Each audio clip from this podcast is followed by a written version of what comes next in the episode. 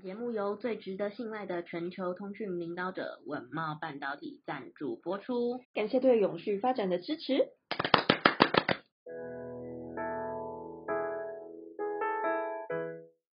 欢迎收听 ESG This Week，我们每天会为您带来重要有趣的 ESG 永续新闻，希望透过本节目提高大家对 ESG 议题的认识，引导大家关注永续发展，共建世界公民新未来。Hello，大家好，我是 ESG 世界公民数位治理基金会的 Angela。Hi，大家好，我是 ESG 永续思维学院的 Helly。学院致力协助你在 ESG 变革中成为机会领先者。好啦，今天又来到了星期一，大家应该熟悉的听众朋友就知道，礼拜一的新闻是特别多，然后资讯特别爆炸的一天，没错。所以呢，Angela，我们就废话不多说，赶快来开始吧。没错，今天有五则新闻要跟大家分享。分别是这个 CBAM 试行企业需要申报产品的碳含量，那再来是财政部挑了两个地方国有地的造林进行试行，环保署拟定旧衣回收厂智慧化的补助，塑胶再利用的解方融入了柏油路当中，最后是这个农业废弃物的翻身，造就了这个凤梨纤维的成衣。第一则新闻是关于这个欧盟 CBAM 的试行。业者明年一月底前需要去进行这个产品的碳含量申报。那台湾的这个碳权交易所近期，也就是上周刚成立，那碳定价的议题一直都在备受关注。欧盟的碳边境调整机制，也就是 CBAM，在今年十月起也要进行试行申报，成为国际贸易的重要规则。厂商需要提交每个季度的产品碳含量报告，首次提交的时间点为明年的一月底之前。根据欧盟草案规定。如果厂商无法提供产品碳含量的实际数据，将会设定预设值当作产品的碳排放系数。经济部官员就有表示，但若是上游厂商来自国外，较难掌握制程中的碳排放量。欧盟草案以预设值的规范，恐怕会对厂商产生不利。那经济部也表示，已经透过正式管道向欧盟反映产品碳含量计算的问题。那欧盟规章出炉之后呢，经济部也将陆续开设相关的工作坊，协助厂商合理的计算、填写申报资料，并搭配既有的这个辅导资源，还有补助，持续协助厂商进行减碳。嗯，此外，厂商在这个申报资料的时候，需要经过碳查证的机关进行第三方验证，才具有公信力。在 CBAM 的过渡期，厂商申报并未强制第三方验证。但从这个二零二六年之后，厂商申报时必须要减负这个查证报告。经济部官员就表示，也会争取欧盟认可国内机构的查证资格。没错，那为了补充这个国内碳查证的量能呢，经济部标准检验局也表示说，会增加六家的法人机构查证能力。包括像是精工中心、商检中心、工研院量测中心、大电力中心、生产力中心，还有这个精密机械中心等等。未来希望可以满足厂商符合 C band 的要求。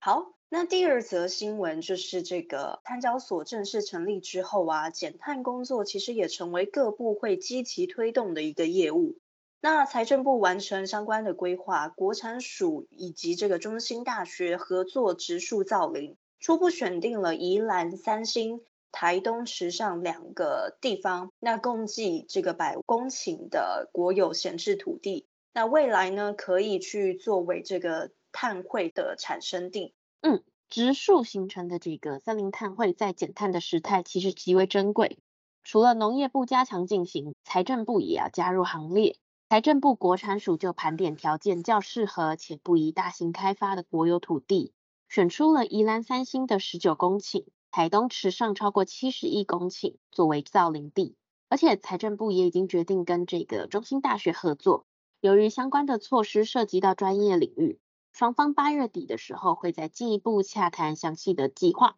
未来执行方式是合作对象拟工作计划，双方明定这个权利义务，报部核定。那这个新模式呢，其实是由财政部提供相关的土地，那植树造林者呢，缴交权利金，日后呢，国产署也有机会分得部分的碳权，彼此双赢。那财政部长庄翠云就表示，如果两个案推动顺利，财政部将会扩大施行，在国有土地活用利用的前提下，提供森林碳汇。那依照进程呢，宜兰以及台东的国有地造林应该可以在明年进行实施。好，那第三则新闻就是先前其实在部分的新闻中有提到，这个纺织业一直都是这个全球的碳排量，它的总量占了十 percent 哦，所以要如何去推动这个服饰的循环，是这个各国的一个必考题。那现在台湾在二零二二年的时候，总共回收了八点二万吨的旧衣服，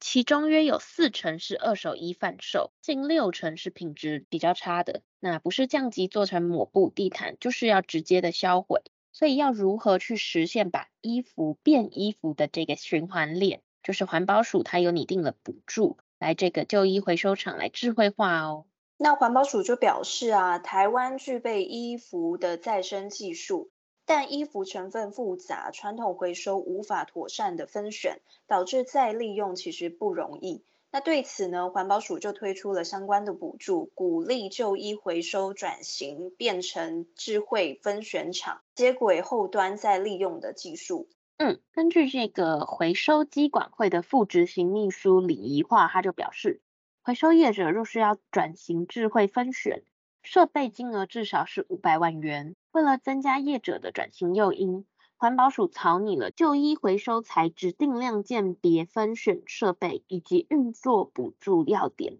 资本额一百万以上的回收商，一千万以上的再利用厂都能申请设备的购置、租赁、营运补助。但是业者必须在今年底之前提交申请，二零二五年六月之前完成设置。好啦，那下一则新闻就是有关于澳洲的这个部分，他们已经针对了塑胶废弃物怎么样去融入这个柏油路有了一些的新想法。那塑胶的优势其实就是有利于回收再利用嘛，但技术上好的回收不代表所有都能够进入回收链。那由于低价值的体积大。然后含有多种的不同材料，在缺乏经济或者是技术考量，其实难以提高回收率。但现在呢，澳洲的科学家就为塑胶废弃物找到解方，将回收塑胶融入柏油，成为稳固基础设施的性能增强剂。嗯，根据这个澳洲墨尔本理工大学工程学的副教授团队，他们发现，在道路材料添加塑胶和橡胶等回收材料。不仅可以改善道路的性能，也能让路面变得更耐用，更不容易老化。根据团队最新的研究，再生塑胶柏油混合物在压力的测试下，开裂的情况较传统柏油减少了一百五十 percent，变形率减少了八十五 percent。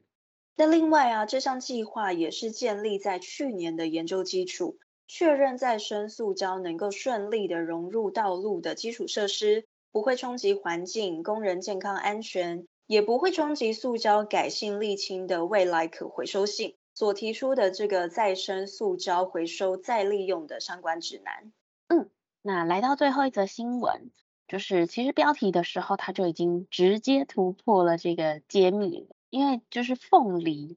大家都在想说废弃的这个凤梨也可以做什么，现在就有人把它变成衣服哦。台南的这个。仙女凤梨丝工坊将被视为废弃物的凤梨叶，取了纤维以后，发展凤梨纤维编织以及相关的凤梨纤维工艺。创办人许迪伟表示，希望能让更多的人来看见凤梨纤维有多元的发展。